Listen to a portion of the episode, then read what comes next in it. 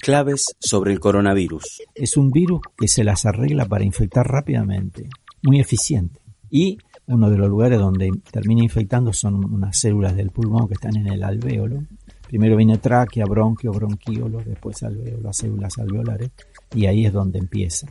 Y ahí es también donde después sigue, por lo cual uno después va a tener la tos con un poco de expectoración. Parece ser que no es tan productiva la tos, pero lo elimina. Oscar Botazo, director del Instituto de Inmunología. Coronavirus. El conocimiento es clave.